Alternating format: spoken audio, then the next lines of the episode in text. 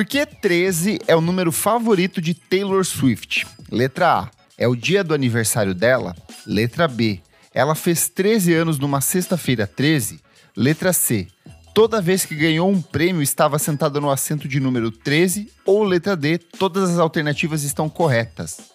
Ah, eu vou, eu vou chutar. Vai lá, eu Isadora. sei. Eu sei que é o aniversário dela, o resto eu não sei se é verdade isso.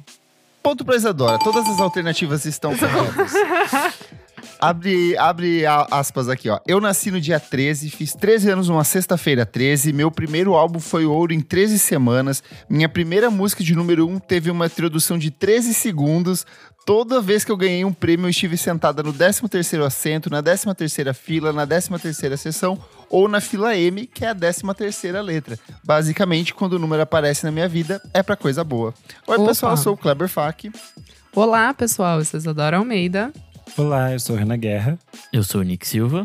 E no programa de hoje nós vamos conversar sobre Taylor Swift, Roger Waters, João Gilberto e outros tantos artistas que decidiram, gente, simplesmente regravar seus próprios trabalhos pelos mais variados motivos. É a arte de regravar a própria obra. Certinho, meus amigos? Certo.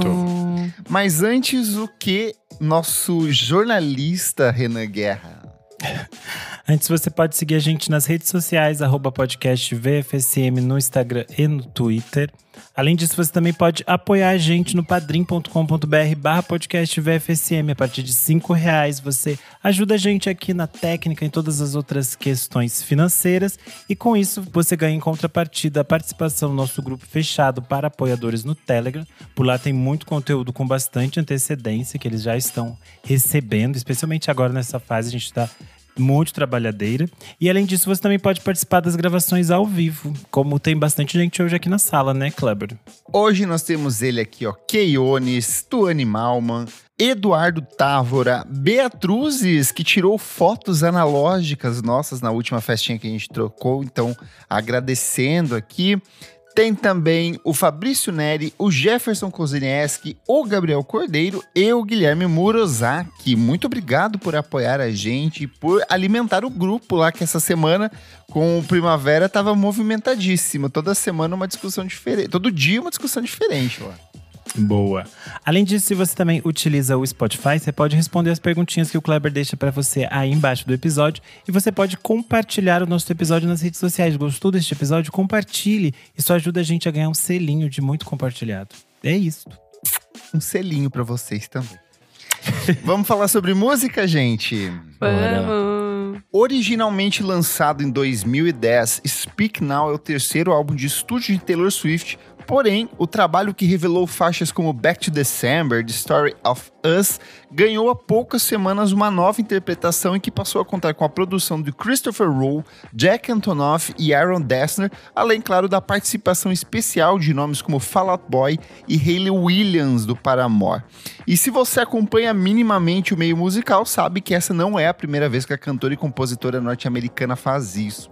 Desde 2019, Taylor Swift tem investido na regravação de suas próprias criações, lançando em abril de 2021 a releitura de Fearless, originalmente apresentada em 2008, e no mesmo ano a reinterpretação de Red, revelada ao público pela primeira vez em 2012.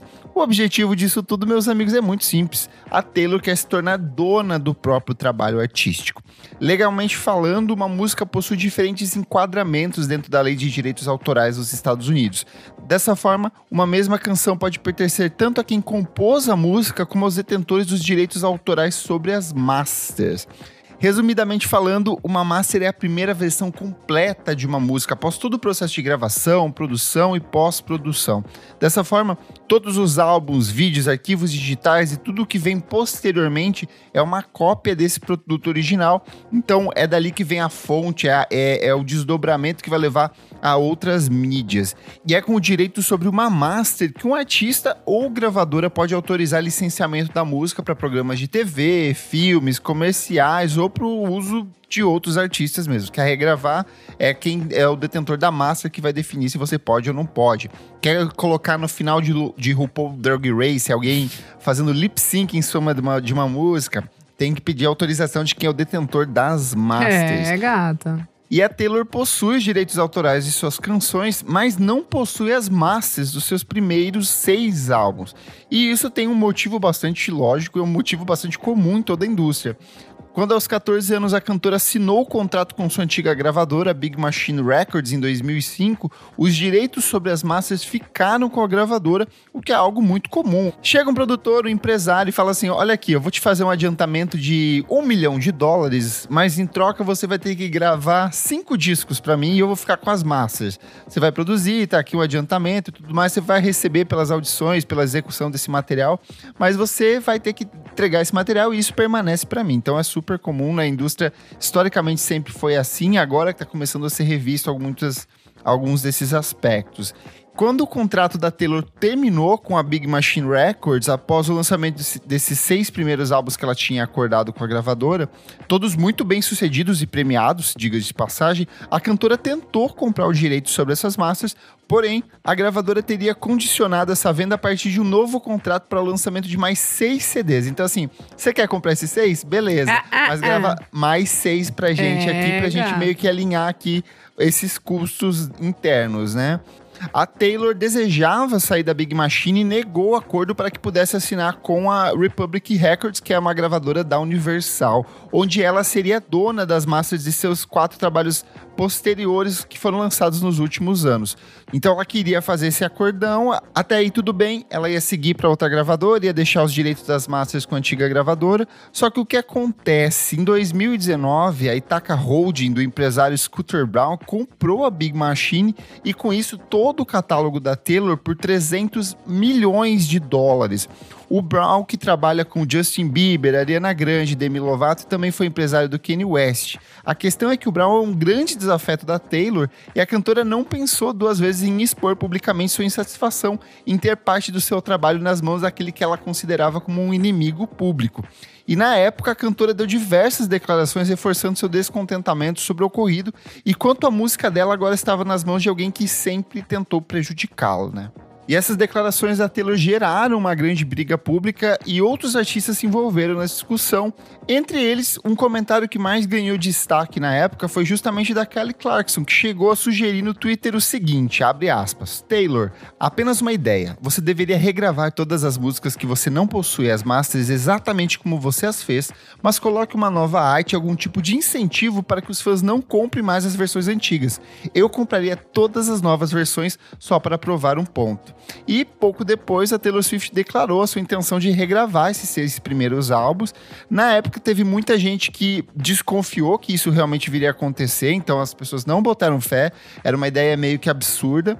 Tanto que em 2020, o Scooter Brown vendeu a discografia da Taylor Swift para o fundo Shamrock Capital por mais de 300 milhões, sob a promessa de que esse fundo lucraria com os direitos e depois é, e revendas dessas faixas, inclusive trilha sonora, releitura e tudo mais. E de fato, diversos veículos especializados em música e economia disseram que seria um tiro no pé, afinal, o processo de produção de um disco costuma ser bastante elevado e a cantora já havia criado um laço emocional muito grande com os fãs que desde 2006 vinham sendo apresentados a registros como 1989, que saiu em 2014, e o Reputation de 2017, que foi o último com, a antiga gravadora. O problema é que as pessoas esqueceram que Taylor Swift se tornou uma das maiores vendedoras de discos das últimas duas décadas e não foi por acaso. A artista tem uma das fanbases mais fiéis da história da música aqui e ela não é boba, então assim ela partiu para cima, decidiu de fato regravar isso.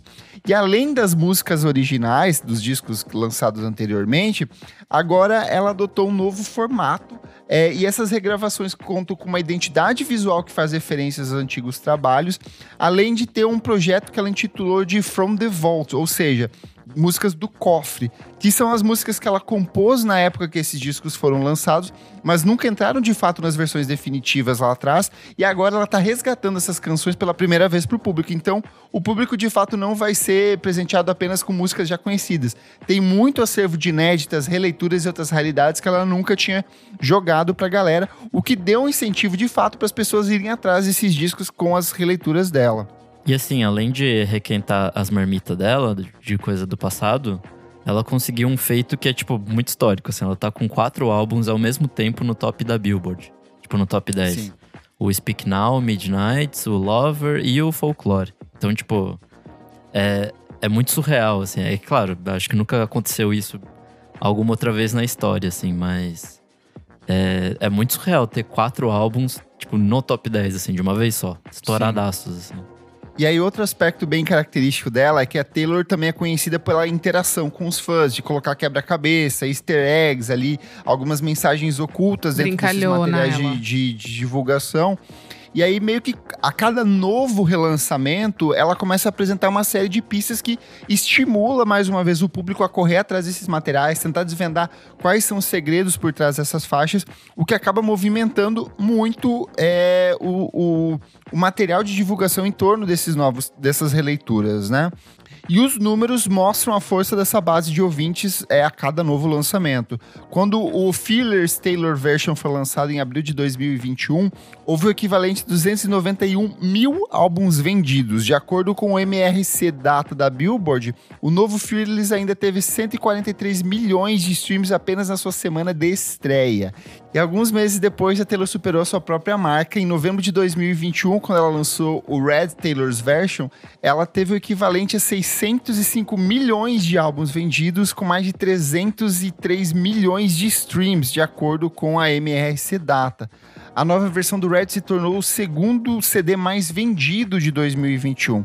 E além disso, essa, esse relançamento do Red, que é um disco de 2012, ele mostrou a capacidade da Taylor de, de escutar e dialogar com a própria base de fãs, porque desde que- de 2012, quando a primeira versão do Red foi lançada, os fãs pediam a versão estendida da faixa do All Too Well, que ela era um pouco mais extensa nas apresentações ao vivo, então tinha toda uma comoção em cima disso.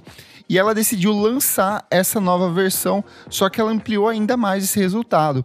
Com a regravação, a Taylor não apenas divulgou a versão pedida pelos fãs, como também lançou, que agora tem 10 minutos de duração, é uma coisa meio que Sim. absurda para uma canção de música pop ser tão extensa como ela também lançou um curta-metragem estrelado por Sad Skin e o Dylan O'Brien, chamado de Out to Well, de short film, para contar essa história de amor dentro da música.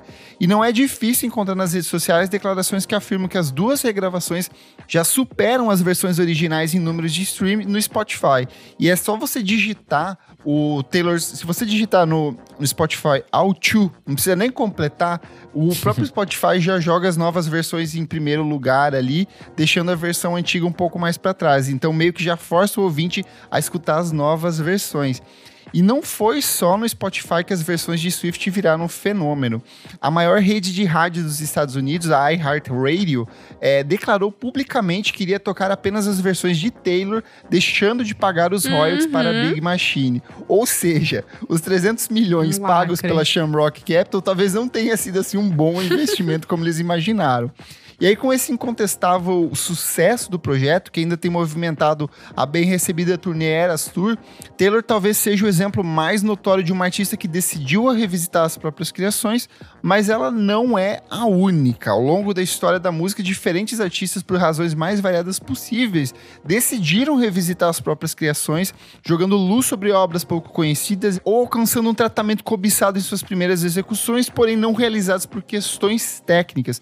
É sobre isso que a gente vai falar hoje, relembrar esses artistas que decidiram revisitar suas próprias criações. Mas primeiro eu quero conversar com vocês, meus amigos. Qual que é a percepção de vocês sobre esse movimento da Taylor Swift que lá atrás foi visto como ousado, talvez maluco, mas hoje se revelou como um dos de umas atitudes mais bem-sucedidas e lucrativas da história recente da música pop, né? Não, eu acho interessante. Eu lembro que quando saiu a notícia que ela ia começar a fazer isso, eu achei, putz, ah, acho que não vai dar muito certo, não. Mas a gente não pode esquecer que a Taylor, tipo assim, ela é muito grande, é insano, ela tem muitos fãs, os fãs dela são ah, adoradores, né? Da loirinha. E, enfim, e eu gosto. Eu amo quando chamam É. de loirinha. De loirinha, eu amo. E eu, por exemplo, sou. Tipo, o álbum que eu mais gosto da Taylor é o Red.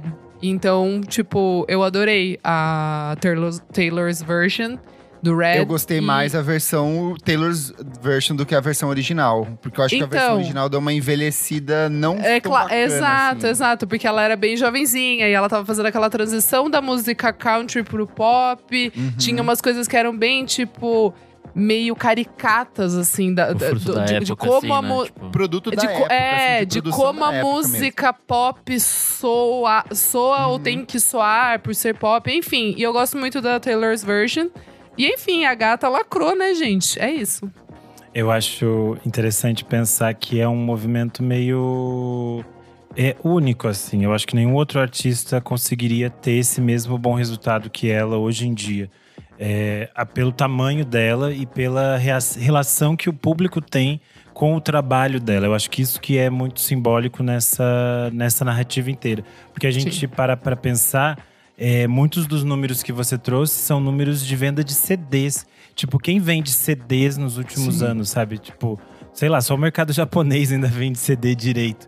E é meio surreal porque se a gente pensar em outros artistas que são gigantescos, por exemplo, a Adele fez uma bagunça na indústria de vinil recentemente, porque ela quis fazer uma caralhada de cópias do disco dela para vender e o disco encalhou. Então, tipo, tinha um monte de loja com a, o disco da Adele lá parado e ninguém queria comprar.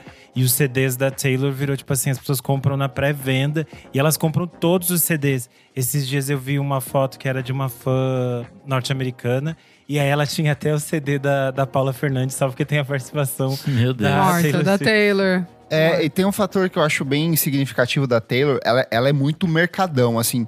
Ela lança, sei lá, o disco, o disco vai ter cinco formatos diferentes. Ele vai ter o vinil, o vinil simples, o vinil premium, o vinil cor pedrinha, azul, rosa, pedrinho, casca é. de madeira e ela vai é lançar. Verdade. E tem fã que compra essas cinco, seis versões diferentes. Então, assim, é, ela realmente movimenta a indústria. Assim, não é à toa que o Grammy premia ela todo ano, porque, tipo assim, se tirar a Taylor, acabou. Perde-se uma fatia muito grande da indústria de fato, né?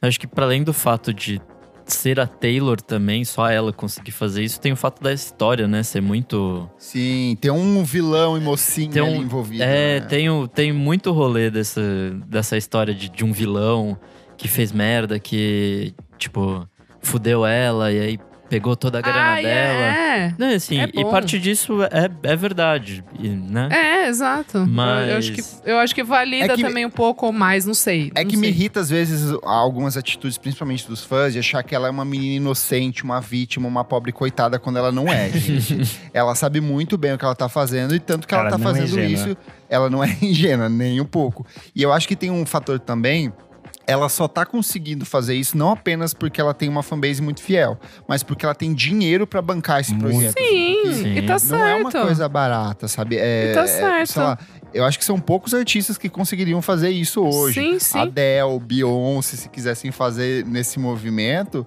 porque demais não tem gente que tem cacife para bancar uma regravação toda e mais não. marketing. E ao mesmo tempo que ela tá gravando outras músicas outras de álbuns coisas. novos e não, e assim, chamando é, só a nata dos músicos, né? Tipo, não é qualquer um. Ah, eu acho que ela tá certa, cara. É um dinheiro bem gasto. E eu acho que tem outra coisa que é muito importante. Eu acho que isso só se sucedeu por conta da pandemia. Porque ela teve tempo ali de. Uhum. Vou, vou, tirar um pouco. Já que não tem como ir pra estrada, vou me trancar em estúdio, vou botar esses homens tudo aqui para trabalhar. e solta disco. Tanto que em 2021 ela lançou dois. Então ela dois tá produzindo um desde 2019 ali. E depois mais 2020 entrou com um. E aí ela lança o Folklore e o Evermore nesse tempo também. Então, assim, Exatamente. Assim, então, a, a gata não para. É. Trabalha. Então, dessa, dessa, dessa questão das narrativas, eu acho que uma grande parte da, de toda a história, de toda a imagem da Taylor Swift é construída em torno dessas narrativas que é, permeiam a carreira dela e a vida pessoal. E acho que isso tem muito a ver com essa relação que o público tem de se sentir próximo dela porque se sente como um confidente no meio dessas, dessas narrativas. Mas é, eu concordo um pouco com o que o Kleber disse, no sentido de que ela não é uma garota boba perdida no meio dessas coisas. E essas coisas são muito, eu acho até um pouco perigosas, no sentido de que elas são muito gigantescas.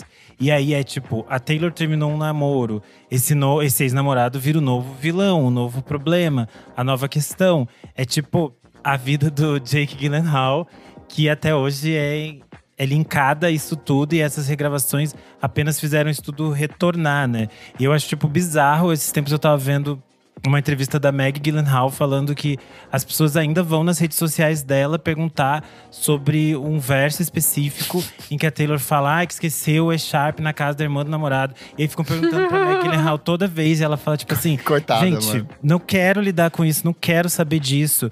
E aí, ontem até apareceu pra mim, aleatoriamente no, no TikTok, um vídeo de uma menina falando, questionando por que, que os fãs da Taylor consideravam um, o Jake Gyllenhaal ainda como um inimigo, sendo que, historicamente, o Jake Gyllenhaal é um aliado das comunidades LGBTQIA+, muito mais importante do que a Taylor Swift. E eu fiquei assim, eita, gato. ela meteu aqui num vespeiro. E ela tá com toda razão, né? Porque quando o Jake Gyllenhaal lançou é, Brokeback Mountain, ele sempre, ele e o Heath Ledger passavam por aquelas entrevistas e eles ficavam assim, ah, é um ato, mui-" os, os repórteres, né, ficavam, é um ato muito corajoso vocês estarem fazendo esse filme. Eles ficavam tipo, não, não é um ato muito corajoso. As pessoas sofrem bem mais que a gente e a gente tá fazendo esse filme porque a gente acha que é uma história importante de ser con- contada e não é um ato corajoso. Tipo assim, vamos peitar isso aqui e fazer. Enfim, mil histórias eu acho que envolvem a, essa narrativa da Taylor, mas eu acho que é, financeira e economicamente, é, ela dá aulas, isso é fato. Ela está sendo estudada aí nas é, MBAs, então isso não tem como negar. E ela é uma artista importante. Eu acho que a presença dela esse ano no Brasil é outra questão, né? Que tão, É. é, tem perspectivas que isso vai até movimentar é, financeiramente o, o Brasil de outros Nossa, modos. O por causa- caos que vai ser quando essa mulher estiver tocando aqui. O caos, imagina. Tipo, gente, Fórmula 1 torce- ou o show da, da Taylor Swift, que movimenta mais, né? Nossa, Tipo, quem é Fórmula 1 aqui, gente? Pelo amor de Gente, Deus. vai ser a maior loucura do ano. Vai ser tipo esse a, a turnê da, da Beyoncé na Europa. Eh, modificou as, as, as economias de Sim. alguns É, países. países. Porque sim. bagunçou a questão Sim. turística. E no caso Sim. do Brasil, vai ser essa mesma perspectiva. Eu acho porque também. a gente vai ter pessoas viajando do Brasil inteiro pra região sudeste por causa dos shows. Vai Então ser o vai ser, maior tipo assim- êxodo urbano da história do país. sei lá, Diáspora latina. era- desde Mas a deixa eu falar, eu acho que vai vir lá. Latam. Vai vir galera de outros países também. Mas não tem outros shows? Loucura. É que aqui tem, que é onde tem, tem, tem mais, Buenos né? Aires, mas é. É que aqui tem muitos. Sim. E a, No estrutu- Rio e a estrutura tem. desse show dela é muito gigantesca. É, uma, é um tipo de coisa que também hoje em dia a gente pode pensar que poucos artistas têm é, a condição e o público para fazer um tipo de turnê desse tamanho assim. E acho que é, vai ser babado. People are kill. Mas a Taylor Swift, como a gente já falou, não foi a primeira, não vai ser a última a regravar suas próprias criações. E no programa de hoje a gente separou uma lista de nomes importantíssimos que decidiram regravar suas próprias criações.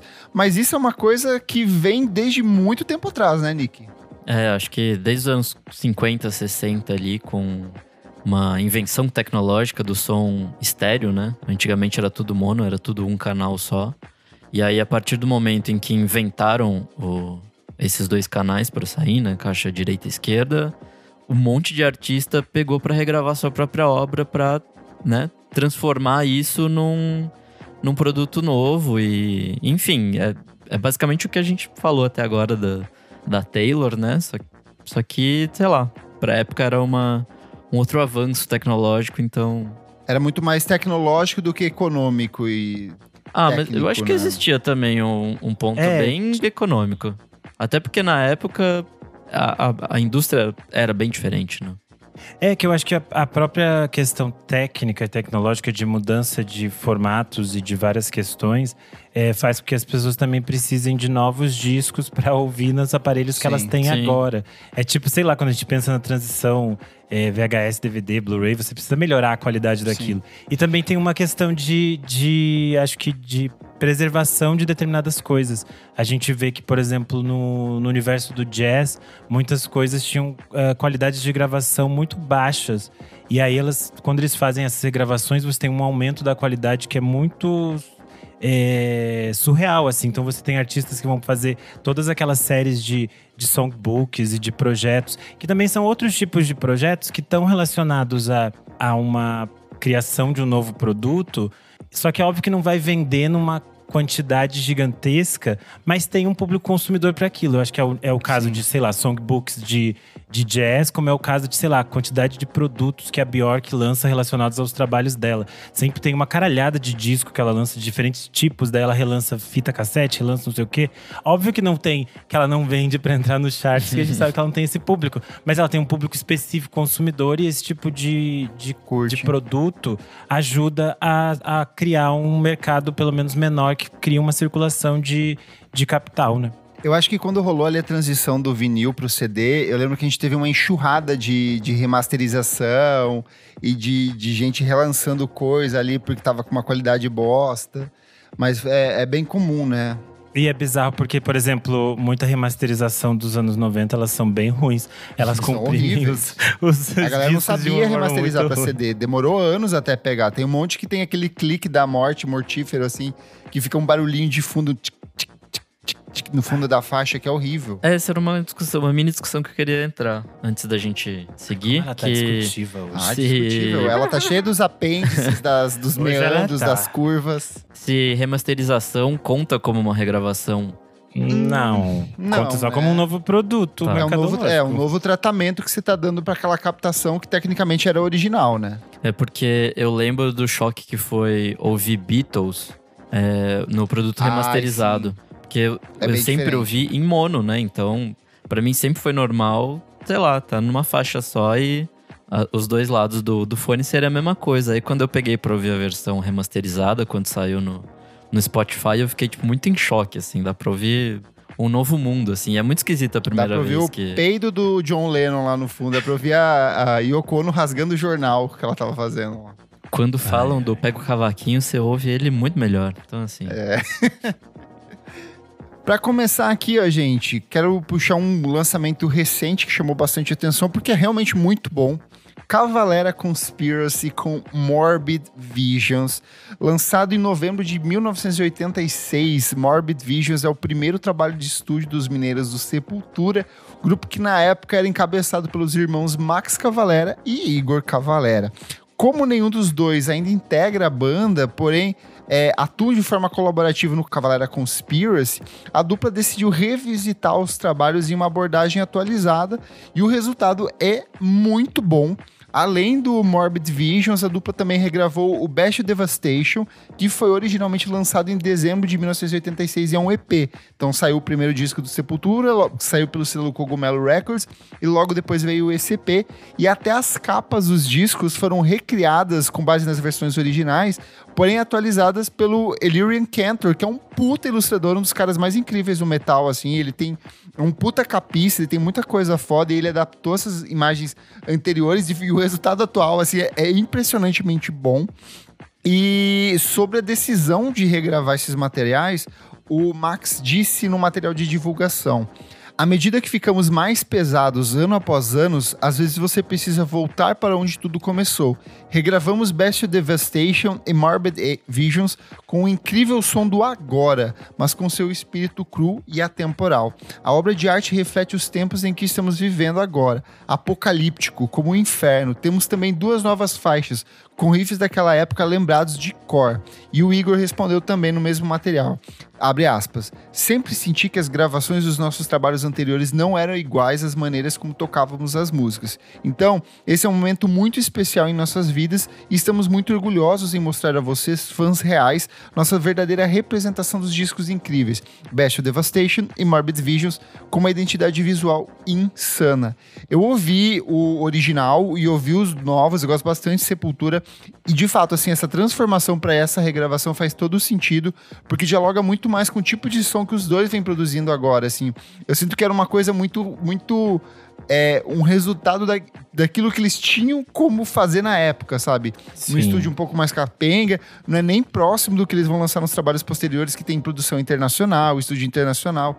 Então, pra mim, faz muito sentido eles revisitarem, e até porque é um- era um projeto que de fato era encabeçado pelos dois, e eles já nem fazem mais parte do Sepultura hoje em dia, né? É que aí entra numa, numa discussão que talvez o charme desses primeiros discos seja exatamente essa crueza e essa, entre Mas aspas, então, má eles gravação, não têm sabe? charme, essa é a questão. Entendi.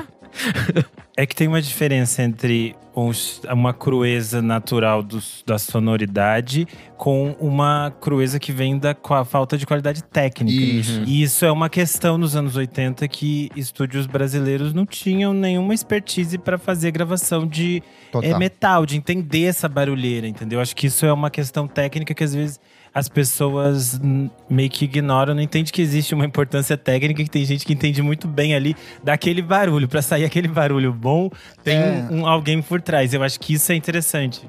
As pessoas acham que é porque é um som mega gutural, mega raivoso, ali berrado, não tem técnica, quando na verdade o metal é um dos estilos que tem maior técnica e você precisa ter uma puta mixagem pra você perceber todas as texturas, quando entra ca- cada instrumento, onde a bateria vai se encaixar nesse espaço, a voz não é só um grito aleatório ali.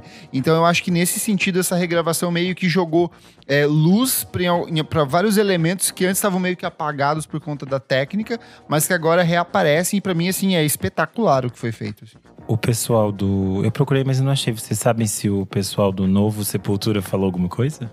Não, não, não pesquisei. Eu não achei. Eu tentei achar, ver se eles tinham dito alguma coisa, mas não vi nada. Mas eu acho que também não, não tem o que dizer, né? As músicas Ah, não eram sei. É deles que, dois é mesmo, que uma né? parte gigantesca do, da história do Sepultura é baseada em brigas, inclusive do próprio, dos próprios irmãos Cavaleira. Mas eu acho que, sei lá, só, eu gosto dessas fofocas também. Os irmãos se separaram e se reconciliaram, né, anos depois. Sim. Porque primeiro sai o Max, que daí ele vai montar o Soulfly.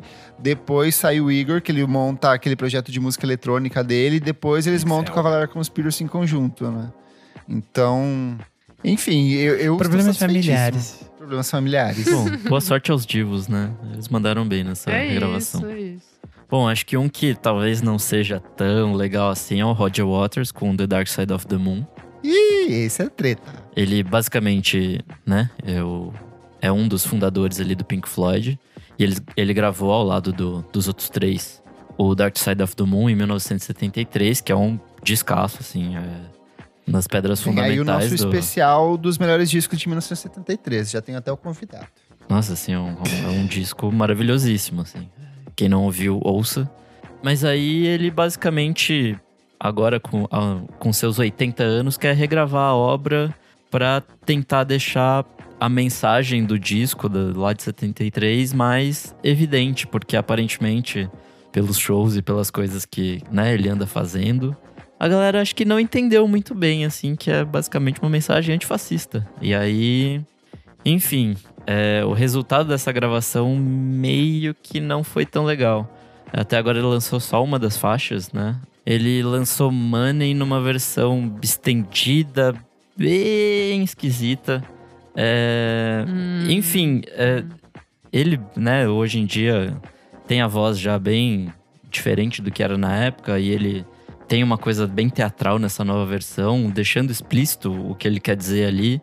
Mas eu não sei, acho que parte da, da nuance, parte da coisa legal do, da versão original era, sei lá, você poder fazer a sua interpretação daquilo.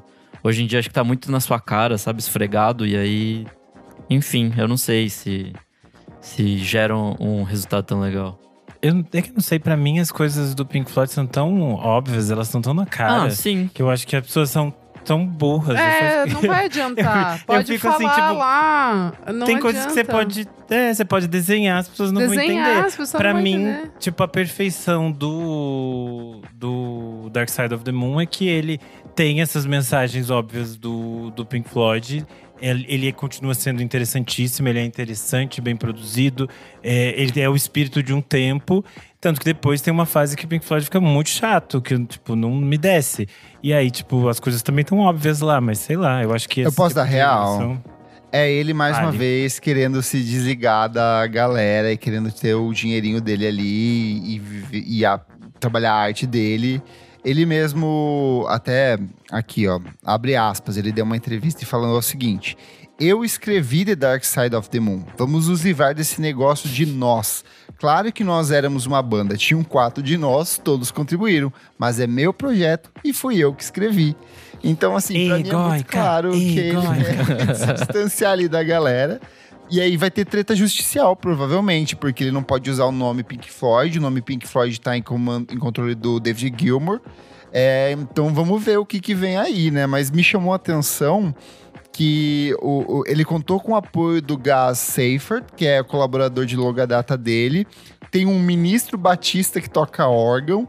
E tem a namorada do Seifert, que é a Beduine, que é aquela cantora que a gente já recomendou aqui várias vezes, que é Então, Fiquei meio em maravilhosa. choque com essa fofoca aí. É muito louco essa, essa informação. Mas sei lá, ele é uma pessoa controversa, no mínimo aí. Então, cenas dos próximos capítulos. Eu acho que vai dar só fofoca e música boa não tem. É, eu tô achando que vai ser mais ou menos esse rolê mesmo. Imagina regravar The Great King in the Ouçam, Sky. é ouçam impossível. o tipo, disco não dá. de novo, Não, é impossível gente. regravar isso. Ah, o disco tá perfeito lá, vão ouvir, sabe? É, ai, Assistam, gente. ouçam o filme, vejam o filme lá do Mágico de Oz e ouçam o disco. Pronto. Exato. Bom, quem, quem fez aniversário esta semaninha é a Hum. mamãe Kate Bush. E ela fez um disco em 2011 chamado Director's Cut. Era o nono álbum de estúdio dela. e Foi lançado bastante tempo depois que ela tava nessa fase meio quietinha, reclusa. Que é uma fase que ela tá até hoje, né? Mas esse álbum traz é, algumas músicas regravadas e reimaginadas a partir do material de dois álbuns. O The Sensual World, de 1989 e o The Head Shoes, de 1993. E a ideia aqui é que ela trouxesse um pouco dessa visão nova que ela tem, essa visão moderna para essas faixas e, e ajustar também os vocais, adicionar alguns outros elementos que ela desejava e que não tinham entrado por diferentes questões nas versões ah, originais. E eu acho que tem também um pouco dessa questão eh, tecnológica de produção. A gente sabe que a Kate Bush sempre foi eh, meio nerd de produção. Ela própria ficava ali pesquisando as coisas dela. Querendo ou não, ela tá o dia inteiro em casa. Então ela tem muito mais tempo para ficar mexendo nessas coisas, inventando essas coisas. E eu acho que esse, esse, esse disco é bem eh, a ideia de bem conectado com o tipo de trabalho que ela faz nos anos 2000, especialmente nos anos 2010. Eu acho que é, um, é, uma, é, uma, é um universo temático e sonoro que eh, se relaciona ao que ela vem fazer depois. Tem essa, essa coisa dela é, colocar mais tempo nas músicas. As músicas ficam cada vez menos pop mais trabalhadas e retrabalhadas. E eu acho que é um universo bastante específico da, da Kate Bush. E querendo ou não, ela é uma artista que tem um, um secto de fãs é, gigantescos e malucos que também embarca nessas coisas e que gosta dessas coisas. Porque eu acho que como a gente fica tanto tempo sem informações dela, é, qualquer trabalho você Sim. sempre tem a, a chance de mergulhar de novo é, nesse, nesse universo dela. Eu acho que o Director's Cut é bem coisa para iniciados. Eu não acho que é tipo um Fan. trabalho assim. é fan. ai, É fan service. Eu acho que é bem fan. É tipo ela se É. divertindo, fazendo as coisas É. dela e a gente é que vai maluca gostando também. Isso. Mas eu acho que isso. não é tipo. Ai, nunca ouvi Kate Bush, vou começar por essas coisas. Eu acho que é meio barras É, pesadas. Eu acho bem qualquer coisa. Eu acho que é, definitivamente é um disco lançado e nada além disso. Tanto que no mesmo ano ela lança o 50 Words for Snow, que eu acho que é, tipo, muito mais interessante, assim. E que tem muito mais essas canções longas, com. Parece que ela tá lendo um livro ali. Mas, sei lá, é um disco, definitivamente, com certeza. É um disco. É um disco. Posso puxar um aqui, Indy? pode, pode puxar. Vamos lá, com Car Seat Red- Headdress, que é o Twin Fantasy. É, o álbum Twin Fantasy ele é uma versão regravada e reimaginada de um álbum anterior da banda Car Seat Headdress, que foi lançado originalmente lá em 2011. É, essa versão de 2018 foi completamente regravada né, pelo Will Toledo, que é o principal membro da banda. E essa nova versão do álbum é, representa uma evolução bem significativa, assim, em- tanto em produção, arranjo, se comparada com a versão caseirinha lá, né, do álbum original. É, bom, esse, o, pra quem não conhece, né, o Car Seat Headdress, a gente já deu aqui de dica várias vezes Várias É um- vezes. né? É um projeto, mas bom, sempre tem al- alguém que não foi iniciado. É um projeto de indie rock, liderado pelo Will Toledo. Começou como um projeto solo, lá no Bandcamp, quando ele soltava musiquinhas por lá. E bom, aí, à medida que as gravações foram ganhando popularidade, ele formou a banda completa e continuou a lançar músicas que daí foi, tipo, ganhando muito reconhecimento na cena indie, tipo, super admirado por Pitchfork e afins. E, enfim, é, eu gosto muito do. Eu confesso que eu nunca ouvi a versão de 2011. Ai, não tá perdendo nada. É, então, acredito que eu não Eu- tô perdendo é, nada, porque eu gosto mim- muito do Twin Fantasy, Sim. como ele é, assim, tipo. Eu acho que aí é bem a questão de. Ele tinha uma limitação recurso, técnica é. muito grande. Eu um disco acho. que foi gravado, sei lá, com 10 reais e um pacote Exato. de Cheetos. É isso. E ele fez o que tinha pra fazer na época. É e, isso, e amigo. circulou. Então, e é um disco de fato muito bom. Eu imagino ele olhando pra esse Gosto disco e bastante. falando: Cara, o que eu fiz atrás é tão legal, mas o resultado não é nada parecido com o que eu queria. Então eu quero mostrar aqui como, É como funciona na prática. Quero puxar um que não coloquei na, na, na pauta aqui, mas que a Isa me fez me atiçoar as memórias, E.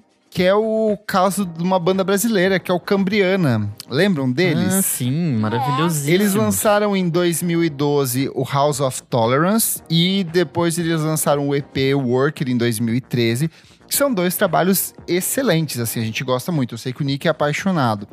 Em 2019, eles lançam o House of Tolerance 2.0, que é uma versão meio que remasterizada. Que a ideia era que o, o idealizador ali da banda, ele queria que fosse esse tipo de som que foi apresentado.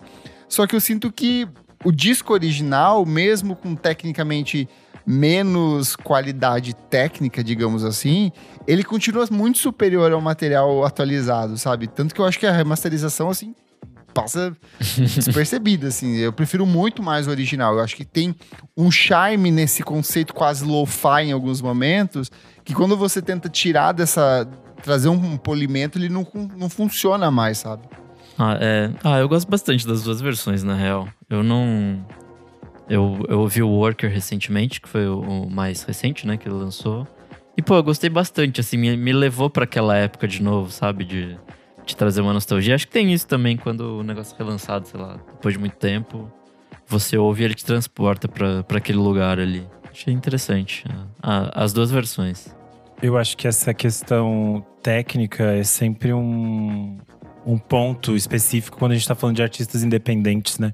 Que às vezes o artista tem uma, uma, uma ideia, mas ele não consegue aplicar tudo aquilo que ele queria. E aí, tecnicamente, as coisas ficam. é, não saem como a pessoa queria necessariamente. E eu acho que aí acontece, tem muitos casos mesmo de artistas independentes que regravam e que refazem algumas coisas. E eu sempre penso, por exemplo, sei lá, no caso do, do Itamar Assunção, assim. A gente vê a diferença técnica dos discos dele dos anos 80, que ele gravava de forma muito independente pros posteriores dos anos 90, quando ele já consegue ter mais apoios. E eu fico pensando assim, o que ele poderia estar fazendo hoje, sabe? Como ele poderia, ele próprio, re- revisitar aquelas canções dele. Porque a gente vê tantos artistas revisitam a obra dele fazem coisas é, diferentes. E eu acho que eu sempre fico assim, viajando, pensando, nossa, se ele tivesse vivo aqui, o que ele poderia estar refazendo. Que eu também acho interessante é, quando é um artista muito inventivo e muito criativo, assim. Uhum. Antes de ir pro próximo, que também é uma questão bem técnica, vou ler o comentário do Pedro Carvalho, nosso apoiador Boa. ao vivo. Aqui ele falou: Pros emos, esse ano Trice regravou The Artist and the Ambulance, também disco clássico do pós-hardcore dos anos Nossa, é 2000, verdade. que vale muito pelos feats que eles adicionaram, tipo Hot Water Music e Holy Fawn. Ó, interessante aí pra É quem é, verdade. dos emos. Eu vi amigos compartilhando. Mas indo aqui pro meu disco em questão, é o João Gilberto com João, voz e violão. O João Gilberto talvez fosse uma das pessoas mais insuportáveis do planeta no quesito técnica e gravação, assim. Tanto que ele era muito que cria, as pessoas odiavam trabalhar com ele, ele regravava mil vezes o take.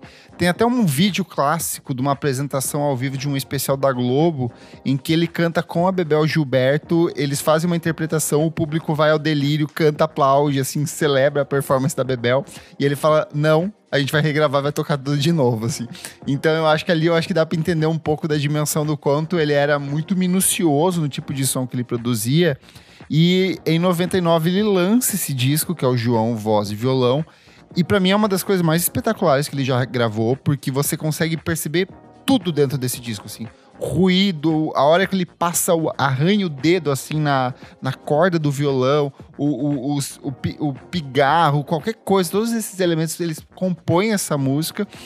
E o disco tem produção do Caetano Veloso e apresenta uma série de releituras para músicas como Chega de Saudade, Desafinado, além de outras músicas é, interpretadas ali por ele pela primeira vez.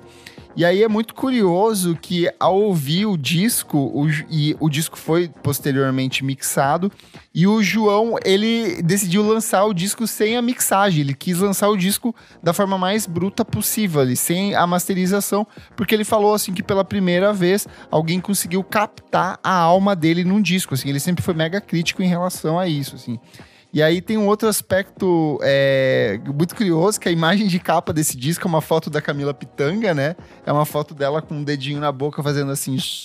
Nossa! E, cara, eu sou apaixonado. Eu acho que é um disco bem interessante. Ele foi vencedor do Grammy na categoria Melhor Álbum de World Music de 2001. E ele meio que abre passagem para uma série de apresentações que o João Gilberto vai fazer ao longo dos anos 2000, assim. É, aquele disco que eu já falei aqui, ao vivo no Japão, vem meio que dessa fase, Sim. assim. Então, eu acho que é um trabalho excelente. Eu acho que é um. E aí tem uma questão também que é, é o. O João tem uma briga, tinha, né, enquanto vivo, uma briga histórica com a gravadora que decidiu relançar os trabalhos dele, remix, fazendo uma, é, uma remasterização.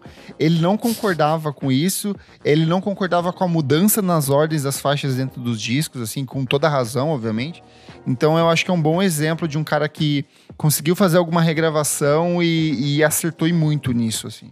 Ó, tem um comentário aqui do Keiones, ele falando, tem até um episódio do podcast Rádio Novelo apresenta sobre uma remasterização do João Gilberto, é isso aí. Vamos agora então para minha mamãe também, Bjork, com o Vunícora Strings. É, quando ela lançou Vunícora em 2015, o álbum tinha essa, uma produção mais elaborada, os arranjos orquestrais, mas além disso, esse era um álbum muito pessoal. Ele tratava essencialmente da separação dela do Matthew Burney. Ele era tipo uma espécie de álbum de cura, assim, para ela, em que ela tava meio que colocando aquelas coisas para fora e tentando é, se libertar um pouco desse, de todos esses problemas pessoais, assim. Então é muito interessante que é, posteriormente ela faz o Vunicor Strings, que traz uma abordagem diferente da produção das faixas. É, elas vêm com outros arranjos e com outra estética, em que eu acho que as, as letras ficam mais é, latentes e mais diretas. É, que eu acho que às vezes no, no primeiro disco, talvez em alguns momentos a produção pode conversar de outras formas com essas letras que são muito íntimas. E eu acho que isso também abriria de, alguma, de algum modo para essa nova fase em que ela faz o show orchestral, que é esse show com a orquestra que a gente assistiu no Brasil no Primavera Sound.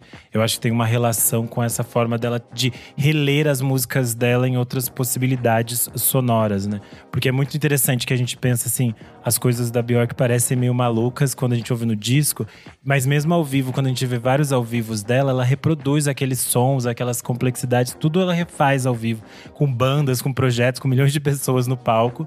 E acho que esse Total. projeto dela com a orquestra é outra forma de ler as canções dela também.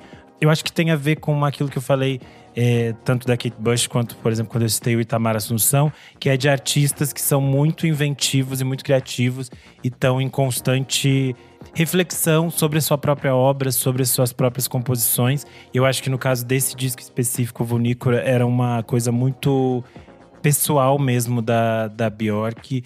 Então eu acho que deve ter sido algo que ela ficou remexendo um bom tempo e por isso que ela sentiu a necessidade de regravar de uma outra maneira. Perfeito. Eu separei mais um aqui também de uma artista que tem essa, esse desejo constante de revisitar a própria obra. Em 2017, uma moça chamada Annie Erin Clark, a St. Vincent, ela muda completamente a estética dela quando ela lança o Mass Seduction, que é um disco que ela fala assim: agora eu quero ser a diva do pop do, do rock aqui. Então é um disco todo trabalhado na produção eletrônica, é um disco bem mais acessível, tanto que foi o disco que apresentou St. Vincent para muita gente, principalmente Sim. aqui no Brasil. Então virou uma febre meio que nessa época. E eu acho muito curioso que, é, apesar do sucesso todo do disco, no ano seguinte ela veio com uma nova releitura desse disco, rompendo totalmente com essa pegada de ser eletrônico, indo para uma coisa mais acústica e piano, que é o Mass Education, que foi lançado posteriormente. Então, ele é um trabalho mais reducionista, mais econômico, a própria imagem de capa ele segue uma abordagem diferente. Ele é praticamente inteiro trabalhado em cima de piano. E, mas é muito engraçado que eu lembro que até a nossa falecida amiga Elo Cleaver, na época que a gente que saiu, ela falou assim: certos discos precisam ser do, do jeito que eles são, sabe? Porque existe uma diferença muito grande no que é o Mass Seduction pro Mass Education, sabe? De ali a, a, o produto original era muito faz muito mais sentido do que a releitura, assim. A releitura parece muito mais só um exercício egóico de testar alguma coisa do que necessariamente ser de fato um acréscimo para a carreira do artista, sabe? É, até porque Sim. ela criou toda aquela vibe, toda aquela estética para fazer casar com aquelas músicas, né, do, do primeiro lançamento, Sim. e não com a do segundo. Então, de fato, é um rolê que não fez muito sentido, assim, eu achei bem estranho na época. E aí, só para citar aqui ó, alguns outros discos que a gente listou, tem o Fabrício, cantor brasileiro, aqui com o Selva, que é, é, a reinterpretação dele do álbum Jungle de 2017. A gente tem o Gilberto Gil com Gil Luminoso, em que ele resgata diversas composições dele agora em formato acústico. A gente tem a Tulipa Ruiz com o álbum Tu de 2017, também em formatação acústica. Isso. E a Angel Olsen com o New Mass de 2020 também em formato acústico. Eu acho que essa tendência do acústico ela é bem constante, tanto que a gente tem o acústico MTV, que nada mais era do que uma releitura de diversas canções em outro formato, né? Então eu acho que Sim. o formato acústico é uma transição natural desses artistas que vão fazendo esse tipo de experimentação. Mas antes de finalizar, eu só quero puxar um exemplo que ia fugir muito da pauta, eu só quero trazer ele rapidinho, que é o Herbie Hancock, com uma faixa, uma faixa exclusiva. Hum. Watermelon Man. Sugar. É, ele lançou pela primeira vez em 62 no álbum Taking Off. E aí depois ele vai fazer uma releitura lá no Headhunters de 73, que é uma versão espetacular, assim. Ouçam as duas, que as duas hum. são muito boas. Ah, mas daí de faixa dá pra fazer só um outro episódio inteiro, né? Que tem milhões. Que são uma coisa, uma versão é uma coisa, outra é outra. Tipo, a gente citou já aqui uma vez Zumbi do, do Jorge É verdade. Ben, sei lá, Clariana. Lá, então? E aí não, não, é só pra não, fechar. eu acho um bom ponto, porque é a música brasileira é repleta disso. O Milton Nascimento é um dos Sim. caras que mais regravou a própria obra, assim.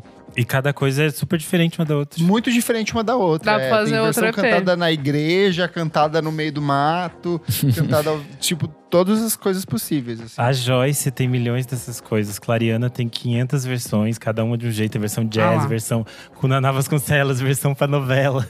Então tá aí, fica, fica um gancho pro próximo episódio. Comentário do Guilherme Murozaki aqui, ó. Acho que vale a citação do JPEG Mafia com o LP online em 2021, que foi muito aclamado, mas voltou em 2022 como offline, que é mais ou menos o mesmo álbum com mais samples e uma direção pessoal dele. É um bom exemplo, é realmente duas obras partindo de um mesmo contexto ali. Fechamos, meus amigos? Fechamos. Você que está ouvindo, sentiu falta de alguma releitura? O que, que você pensa sobre esse, essa arte dos artistas em regravar as próprias obras? Vá lá no nosso Instagram na edição desse episódio ou no Spotify e conta pra gente quais são as suas impressões sobre isso, que a gente lê nos comentários da próxima semana. Certo, amigos? Certíssimo. Vamos para o próximo bloco do programa. Não paro de ouvir.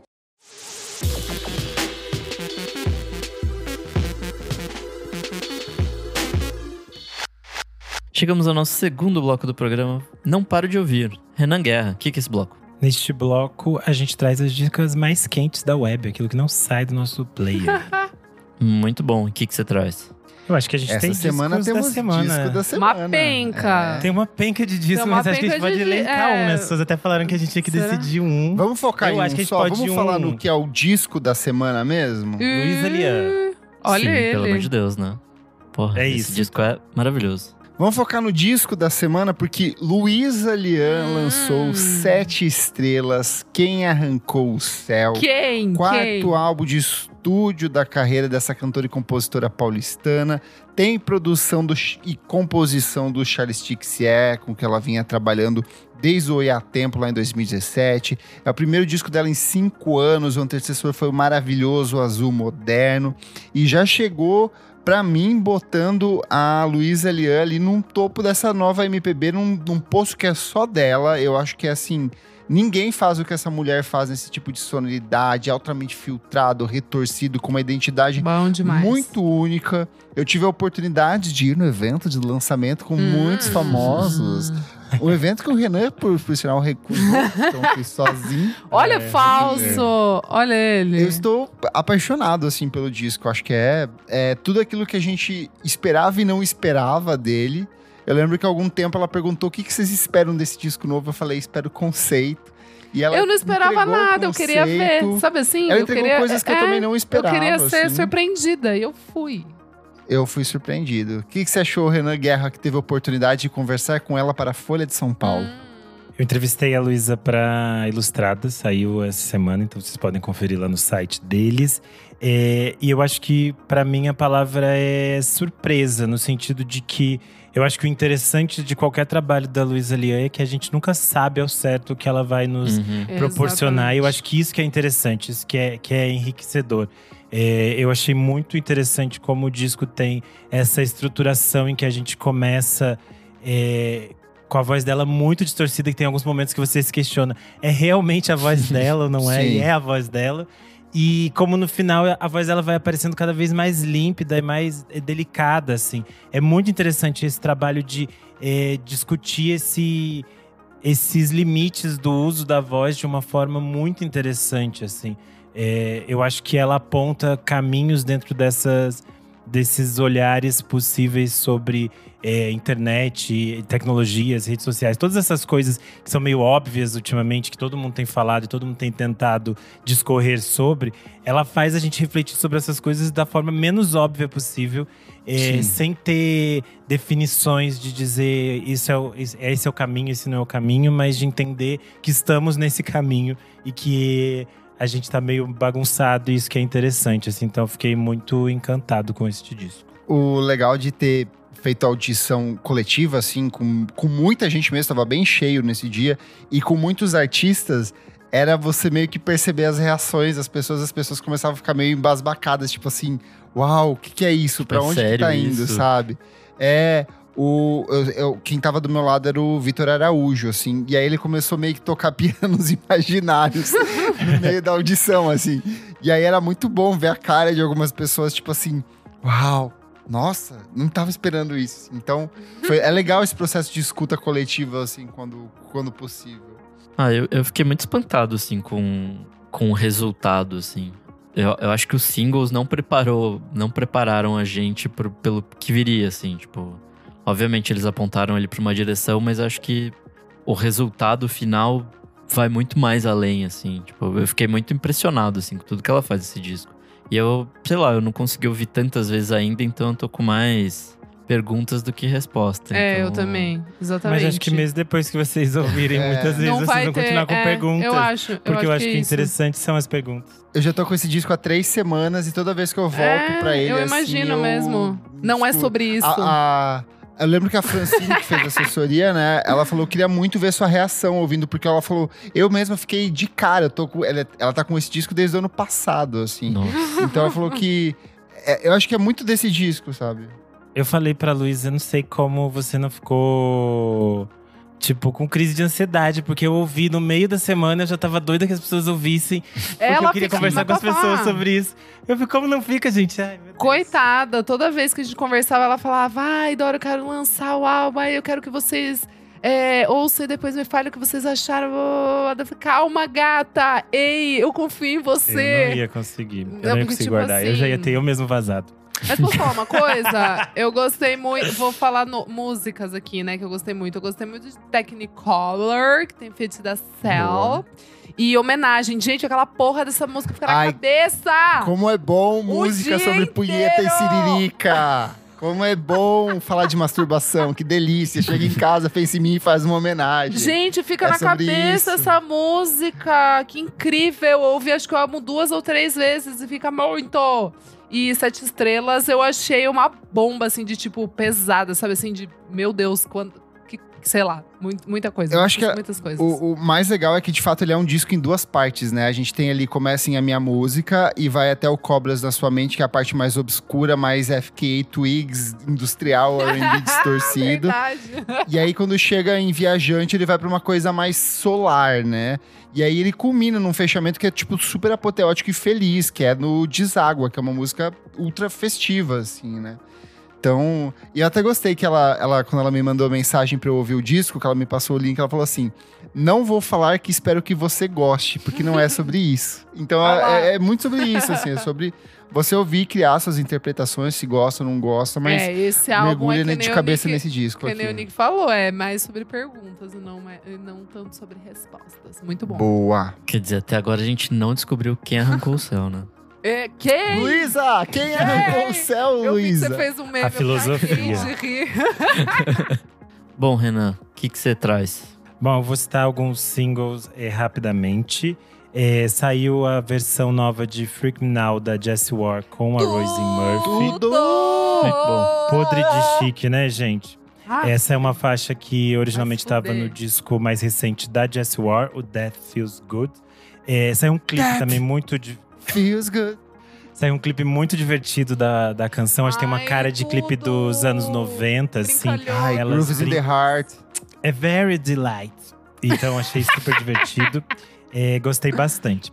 É, além disso, saiu uma parceria da Francisca Valenzuela com a Ximena Sarinanha, chamado Nada por Ti. A Valenzuela é uma cantora do Chile, é a Ximena mexicana, a gente já falou por aqui delas, eu, eu acho que eu já Tá falei inventando esses anteriormente. nomes. E é, a Valenzuela vai lançar o novo disco dela chamado Adentro no dia 18 de agosto. Nossa, Eu achei essa parceria delas muito bonita, é bem tristinha. Começa bem tristinha, mas depois cresce de uma forma muito, muito interessante. Então vale a pena conferir para quem é das latinidades.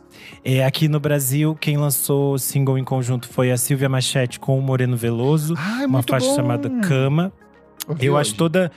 Eu sou muito fã da Silvia Machete desde de sempre e acho muito interessante essa fase que ela conseguiu se reinventar, saindo de uma persona que era é, meio engraçadona, piadista, toda aquela coisa meio de humor do show dela, para uma outra vibe que foi quando ela lançou o disco Honda. Acho que esse single segue esse esse parâmetro. Essa é uma composição dela com o Alberto Continentino. É, achei muito bonita. É, para quem é aqui de São Paulo, ela vai é, voltar a se apresentar no Brasil agora em agosto. Ela vai estar no Bona, então vale colocar na agenda. E ela também está preparando o, o Honda número 2, seria o próximo disco dela. E além disso, eu acho que a gente tem que comentar o disco de remixes da Pablo Vittar, After. Ai, eu não vi É. ainda. E aí?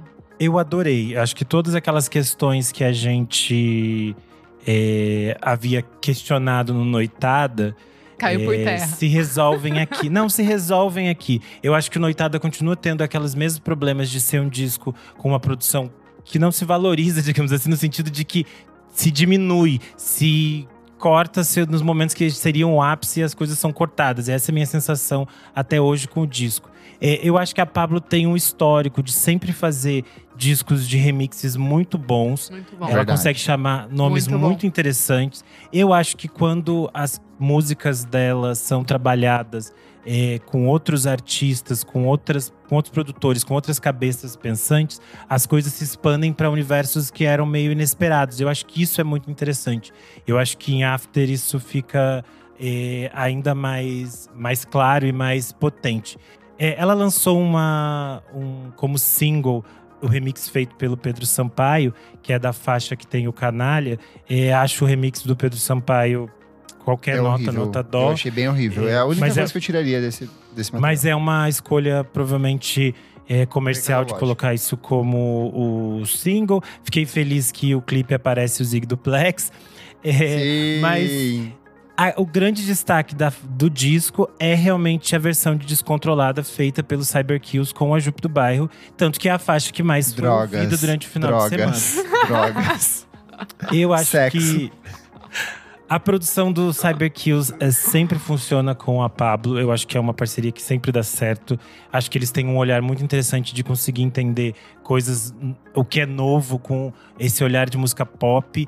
É, a presença da Jupe do Bairro aqui é, é fantástica, extremamente divertida. É, eu amei.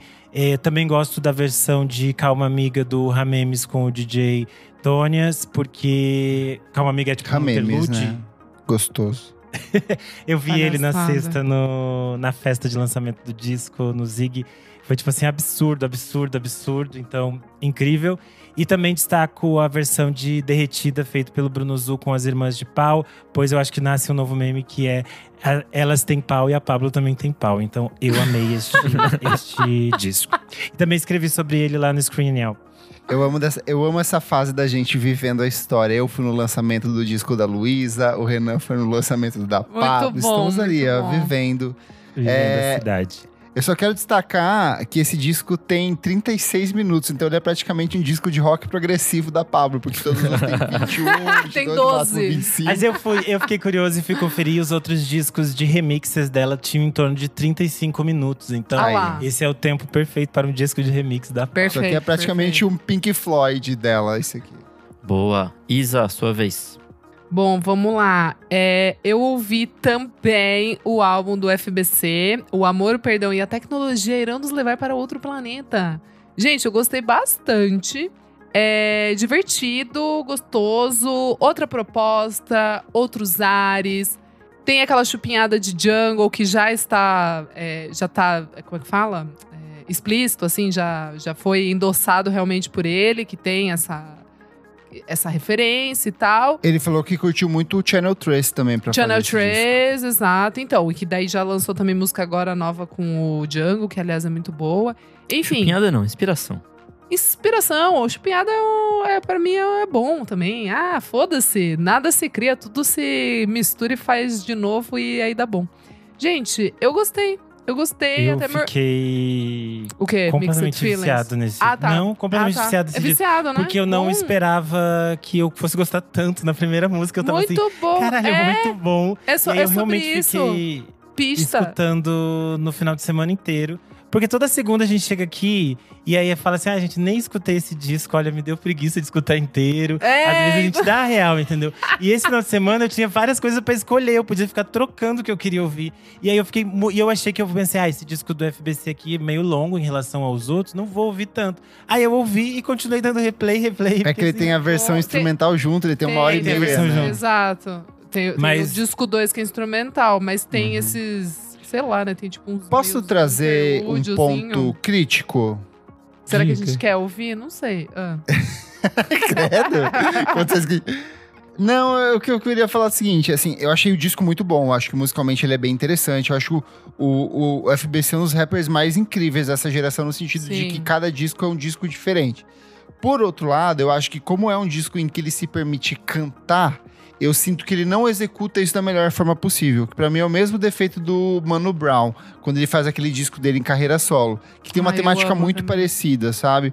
Eu acho que fica. é, é, eu sinto que rima muito bem, mas na hora de cantar eu sinto que ele abraça a primeira coisa que ele fez e entregou. Então eu senti que faltou um, um tempo de dedicação, entender um pouco melhor como que eu posso explorar minha voz de rapper dentro de um disco mais cantado, entendeu? Não é um problema Talvez nenhum um- ele é. cantar. Talvez seja Mas um processo, com- amigo. Talvez isso E- vá se é, revelando entendeu? nos outros. Marcelo trabalhos. D2 também passou por isso, Exato. quando ele faz os discos de samba dele, que eu acho assim que são bem ruinzinhos.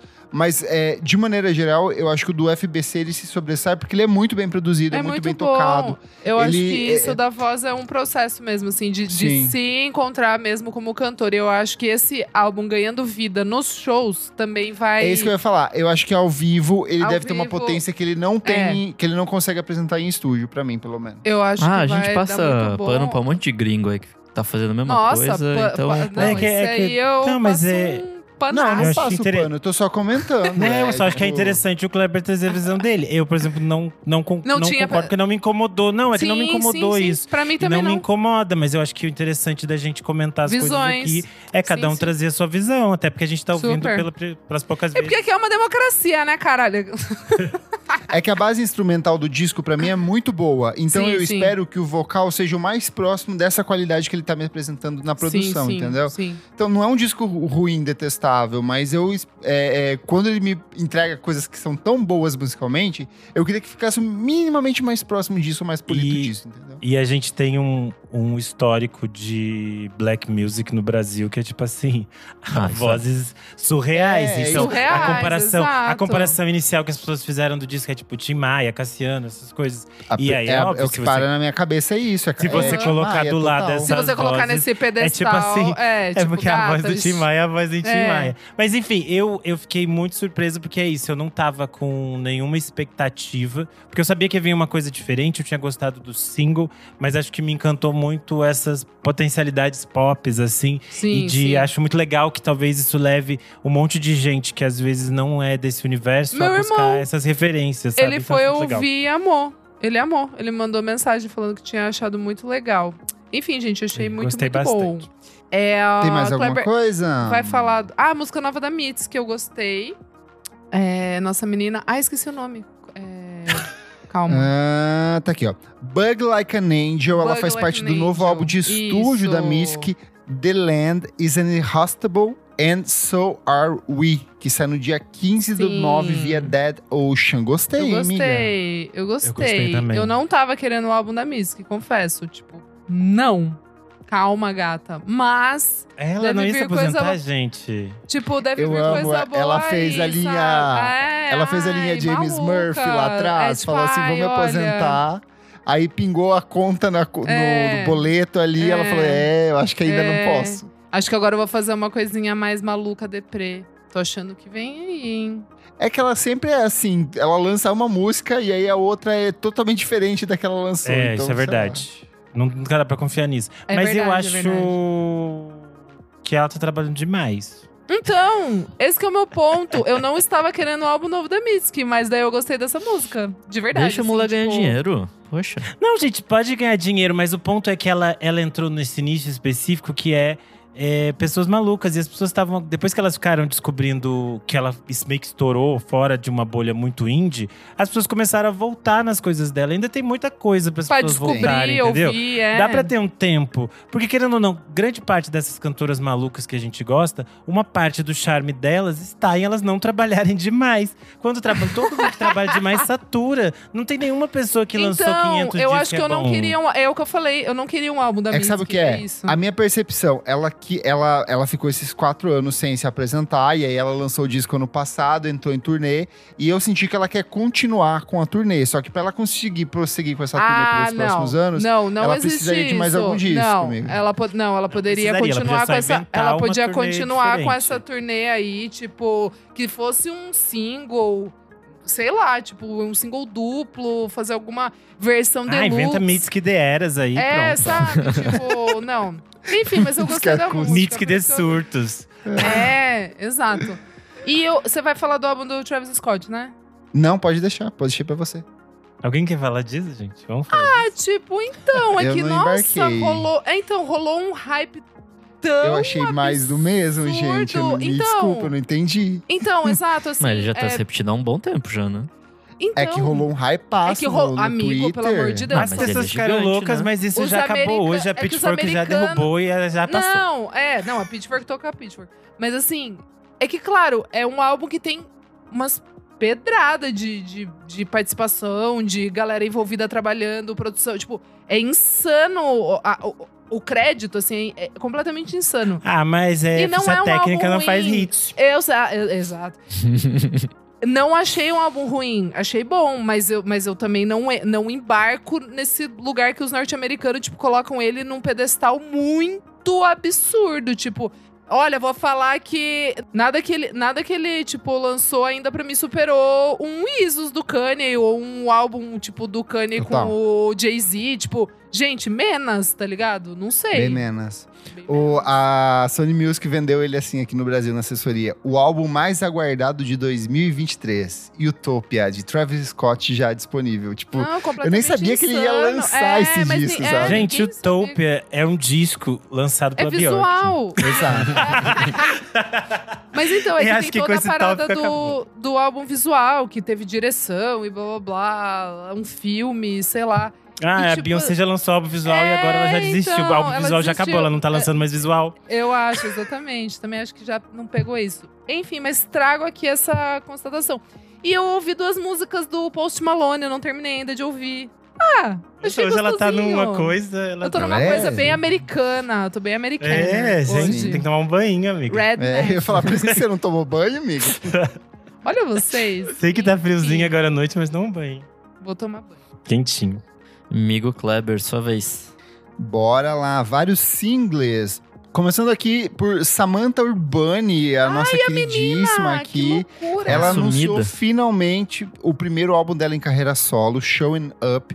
O disco saiu no dia 22 do 9 via Luck Number. Eu já Quero havia recomendado o single anterior e ela lançou essa música nova que se chama One Day at a Time, em que ela declaradamente busca inspiração em Tom Tom Club, Blondie, é, Aí Early. Madonna. Então tá assim, sim. super gostosinho. A Samantha, ela era vocalista de uma banda chamada Friends, uma banda nova-iorquina que eu sei que eu e a minha amiga Misa gostávamos. Ah, ela colaborou com o Blood Orange lá em começo de carreira, era um casal e tudo, então vale muito a pena acompanhar. TK Maidza anunciou o novo álbum de estúdio dela, o Sweet Justice, sai no dia 3 do- de novembro, ou seja, o ano acabou praticamente. Ele sai pelo selo 4AD e para preparar a gente para esse disco, ela lançou essa música deliciosa que é Ring a Ling. Ela tem essa levadinha assim que fica grudando na sua cabeça, uma levadinha de bateria deliciosíssima. Sofia Corteses, cantora, compositora e Ih. produtora peruana que já recomendamos aqui, finalmente anunciou o primeiro álbum de estúdio dela. O disco chega no dia 27 do 10 via Ninja Tune. Eu já havia recomendado a faixa anterior, que é a faixa título, que é Madres. O disco todo é dedicado à mãe dela e ao médico que fez o tratamento do câncer da mãe dela. Ela lançou essa música Madres para chamar a atenção desse médico, que tinha meio que um tratamento revolucionário. Então ela lançou essa música para chamar a atenção dele. Ele fez o tratamento dela e a mãe dela está curada do câncer. Gente, E ela lançou esse disco em celebração linda. a isso. E pra anunciar essa chegada desse disco novo, ela lançou essa música que se chama Se Te Portas Bonito. Então, assim, pra quem gosta dessa eletrônica latina, vai fundo. Nos discos, Aphex Twin, finalmente nosso papai, Ai, papai de tudo. todos nós, voltou com Black Box Life Record 21F In a Room 7, 7 F760. É, Gente, lembrem que o Clever trabalha é bonitinho pra vocês, tudo fica ali com o link, Tudo entendeu? Vocês não linkadinho. precisam digitar esses nomes malucos, tá ali. Exato. Quatro faixinhas ali que é o suficiente pra gente matar a saudade, então é sempre bom o Apex Twin. É, Jesse Lanza, que eu pensei que o meu amigo Renan Guerra fosse dar, acho que ele nem ouviu. o Brasil, o Brasil. Me tomou, me, me tomou. me me- animando tanto que eu não ouvi os gringos. Exato, mas eu ouvi e tá muito bom. É um dos melhores trabalhos da carreira dela. Love Hallucination. Eu sou apaixonado pela obra da Jesse Lanza. Jesse vale Lanza na Mamba Negra, quem pediu fui eu. Pior que da outra vez ela tocou no beco, eu lembro de ter visto o show dela. Então, mas aqui, ela, foi- é, eu sei que os outros lugares não vão trazer ela. Quem seriam as únicas loucas que poderiam trazer elas pra mim? A Mamba Negra. Ai, uma golpe aí- talvez. Um lançamento nacional que eu gostei demais, que eu recomendei até pro Dota, vou ver se ele chegou a ouvir depois, que é uma banda paranaense chamada Jovens Ateus. Eles fazem um pós-punk, lo-fizão assim. Amiga, eu, Eu, acho vi que num você vai site curtir. chamado Música Instantânea, eu li essa. Exato. Ai, eu vou A ouvir. música de encerramento é uma releitura de Igrejas do Titãs, amiga Isadora. Então, assim, Berro! quem gosta, quem gosta de Joy Division, quem gosta de Sisters of Mercy, vai fundo, assim, Ai, que eu achei bem legal. Vi uns vídeos dele, um dos meninos faz a cara pintada ali, eu achei maravilhoso, usa maquiagem e tudo. Mas quem me conhece sabe, o disco da semana meu, Carly Rae Jepsen com The E? Loveliest Time. Cara, é de verdade um dos melhores trabalhos da carreira É dela. muito fã. Ele diz isso de todos os discos da Não. Kylie Ray. Ele é Gente, muito ele é fã. muito fã. Lembre Ele é ele é muito muito fã. fã. Não, É eu falei no disco anterior que eu, que eu não Ei, a embarquei. gente tem os nossos- Mas depois você embarcou, Depois depois, você você embarcou. embarcou de você é que nem eu com amarelo, qualquer coisa de que a Maria. Bethânia lança. É, você Mas embarcou deixa eu É falar. assim, o amor é assim, Kleber. É você assim, precisa assumir o amor. toma a gente, cara. Eita, tudo É porque bem. É porque assim, ela voltou a colaborar com o Rostam Batmaglish, que eu acho que ele- a parceria entre eles dois, assim, é, é ouro. Esse disco tem Psychedelic Suite, que já é o viral, ganhou o Best New Music da Pitchfork. Tem Shy Boy, que eu já tinha recomendado. Shadow, que é uma música muito boa. E esse disco, assim, é ela apaixonada, ela feliz, ela romântica. E esse disco, mais do que tudo, é para quem fala que assim, ai, ela só tem emotion e nada mais. E aí eu te pergunto, Jeff Buckley, cadê o Jeff Buckley lançando música hoje em dia? Não tá. Kylie está lançando. Então, onde está o Jeff Buckley, Nick? Não está lançando música. Cadê? Cadê? Então, com, com esse disco maravilhoso. Ele tá aqui, ó. nadando, tá? Ele tá Ó, ocupado o- nadando. os madrinhos estão Ah, comigo. pesado, a Beatruzes, a Beatruzes falou princesa. O Lucas Ascensão falou maravilhosa. Psychedelic Suite. Song of the Year. O Guilherme Murozaki falou Kamikaze. A Beatruzes falou After Last Night. É muito bom. O disco tá de fato muito bom. É isso aí. Nick Silva, eu quero saber o que, que você traz essa semana. Cadê? Qual que é o lançamento do Jeff Buckley pra rivalizar com esse aqui? Não, eu quero dar o braço a torcer. Eu gostei desse disco. Eu ouvi hoje. Aí, ó! ser- Aí, ó! Eu Tá bem ouvi, divertido, não tá legal. Eu vou até ouvir Jeff Buckley hoje. Não vai, não. Ele vai comer pipoca do Imi. Mas fora isso, eu só tenho mais dois singlezinhos. É, o primeiro é o Pip Bloom, que é uma banda Ah, holandesa, bem divertidinha. É, holandesa. Bom. É, eles lançaram essa semana uma, uma faixa que chama Kiss Me by Candlelight, com um cara que chama Personal Trainer, que eu não conhecia. E aí, pesquisando, eles foram namorados quando eles tinham 16 anos e não sei o quê. E aí, enfim, voltaram agora pra fazer música. É bem divertidinha. É, me lembrou muito The Kills, o antigo The Kills. Só que tá mais legal que as coisas novas que eles lançaram Você ouviu semana. a música com o Alex Tur com, com o Alex Capranos do Franz Ferdinand? Também tá muito boa. Sim, tá divertidinha. E se eu não me engano, vai fazer parte do próximo disco deles. Que vai ser Isso. lançado, que eu chamo Bob. E vai ser lançado no dia 20, pela gravadora Heavenly Records. E aí, 20 fora isso, Quando? De agosto, setembro? Data 20 de outubro. Outubro aí. Eu não Dia falei? 20. Um dia, um No dia, dia 20. 20 vai ser Um dia lançado. 20 aí. Desculpa. Ei. E minha outra dica é Reservoir, com Inside Mind. Ai, voltaram. Eu vi lá no, no site do, do nosso amigo Kleber Fak. Se não sou eu, você não ouve nada. Pior que essa, eu descobri, acho que eu descobri por causa de você lá em 2019. E se você não falasse, ninguém mais falou. Então, assim, é, foi muito bom estar ligado no Música Instantânea. Deem seu, seus views lá no site. É, enfim, pra quem gosta de jazz, maravilhoso, assim. É, tem um negócio meio, meio easy listening, assim, meio, meio som relax. Eu gostei bastante. E é isso. Boa. Vamos para o próximo bloco. É, Você precisa ouvir isso. você precisa ouvir isso. Deixa, não vai cortar, vai deixar assim pra todo mundo ouvir que faz, vai dar cinco, Deus vai dar cinco anos que faz esse negócio aqui e Clever ninguém também esqueceu lembra. hoje, tá? É, então, Tá. é boa pra deixar de prova aqui pros ouvintes, tá? Vamos lá.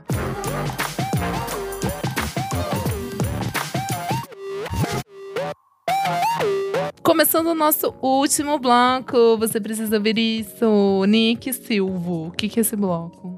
Nesse bloco a gente dá dicas de coisas atemporais. E pode ser qualquer coisa. Será, Renan Guerra, meu irmão dotado, que a sua dica é maior que a minha? Não sei qual é Vamos essa lá dica. que eu tô com fome. Renan Guerra. Fome de dica? Vamos de dica. Ei, vamos de dica. É, a minha dica dessa semana é o documentário Belchior, Apenas um Coração Selvagem, é, de Camilo Cavalcante e Natália Dias. Eu assisti pelo Globoplay. Ele tinha lan- sido lançado ano passado no Inédit e no É Tudo Verdade, mas eu não consegui assistir. E agora ele está disponível na plataforma pra gente conferir. É, o Belchior é uma figura bastante é, misteriosa e complexa, e acho que é sempre difícil de se dar conta da figura meio estranha que ele foi. Mas eu acho que o documentário é muito, muito interessante. Eles têm algumas imagens de arquivo muito bonitas. É, tem algumas versões muito bonitas. Não sei, tem uma participação, por exemplo, do Silvério Pereira lendo algum, meio que declamando algumas canções. Não sei muito o que pensar dessa parte. Não sou muito fã dessas inserções. E o documentário me, me divide um pouco nessa questão de que eu tenho a sensação de que parece que as pessoas são muito é, obcecadas com alucinação e parece que não existem outros discos. Isso me incomoda um pouco, porque assim, o Ah, documentário tá. tem quase uma hora inteira, é meio que focado especificamente nesse, neste momento específico, nesse recorte Tá. específico. E aí, tipo, sei lá, os anos 80, essas coisas todas são meio esquecidas. E eu acho que é curioso porque depois ele tem uma fase que a gente não sabe tantas coisas. E aí eu queria também ver um outro lado que é onde ele tava, o que ele tava fazendo, o que, que Então aconteceu. faz um documentário, o, docu, o Belchior depois da alucinação. Eu tô falando sério, vai outras É que pareceu grosseiro, gente. Você Não, fala. tipo, porque eu também, eu sinto que não existe também. Então, eu tem também o- nunca vejo. Pode O ser livro- o que era alucinado, que é quando ele pega as dívidas maluca, foge do Não, país. então o pior é que o, do- o ponto do documentário é que não é que eles, e- eles simplesmente quase não falam nem da fase dos anos 80, que ele faz muito sucesso popular, assim, ele não tava desaparecido, ele estava fazendo sucesso popular. Sim. Só que aí fica nessa, nesse foco que eu acho que as pessoas têm recentemente, que é tipo assim, como se ele só tivesse lançado esse disco, sabe? E aí isso me incomoda um pouco, mas enquanto documentário, gente, tô, é só uma, uma análise que eu tô fazendo aqui, mas enquanto documentário é muito bom, tem muitas imagens é, interessantes, tem muita coisa muito, muito boa, assim, de, de arquivo que é muito legal, então vale a pena conferir. Mas tem o, tem o livro sobre ele, né, que eu ainda não, não consegui ler. O livro parece que se aprofunda mais em toda essa, essa complexidade, que é o livro Apenas um, um Rapaz Latino-Americano, do JB Medeiros. Eu coloquei na minha, na minha eu listinha amo ele. ler. Ele escreve tão bem auto, é, autobiografia. Biografia. Biografias. Então, eu quero ler esse porque eu acho que pare- aparentemente nesse conta esses mistérios todos. Mas o documentário uh, Belchior Apenas um Coração Selvagem é muito interessante. Acho que é também uma, meio que uma apresentação, assim, para quem conhece só, sei lá, das imagens de internet. É legal você ter uma coisa mais complexa de entender o tamanho que o Belchior teve no Brasil, assim. Então vale conferir e aproveitar que está disponível no Globoplay. É isso. Tudo. Kleber. Primeira coisa, é, dois filmes aqui. É, tem filme que leva o título de clássico e leva porque é de fato um clássico. Eu nunca tinha visto. Já tinha assistido o RuPaul várias vezes, eles meio que referenciam, mas é O que terá acontecido a Baby Jane? Você nunca tinha visto? Robert Aldrich. Nunca tinha visto. Nossa, eu nunca é tão vi. você. E Eu forço todo é mundo a ver. Eu assisto pelo menos umas três vezes ao ano. É um puta filme, é, é um drama, mas com um clima de terror, muito claustrofóbico, é muito bem atuado, é muito bem dirigido, a fotografia é lindíssima. Tudo o que Sempre acontece aparece em lista, né? bem- Essas coisas assim. Porque é dos Então, mas sabe filmes aquela do coisa mundo. de que é um filme tão clássico que você fala assim, Então, eu "Ai, nunca vou vi. deixar pra lá? Não, é que eu nunca vi. E tem na HBO Max, e aí eu Olha! fui assistir, e é maravilhoso. Ele é protagonizado pela Bette Davis e pela Joan Crawford, que historicamente tinha uma rivalidade muito grande dentro da indústria de Hollywood. É muito bom, a- as atuações das duas são totalmente opostas. É, são atuações excelentes num ambiente ultra confinado de um apartamento, assim. É muito bom, é muito bom de verdade. E eu não tava esperando pro final. Eu achei que o filme É, ia acabar do jeito que acabava. E o final ele te quebra no meio, assim. você fala assim: Meu Deus!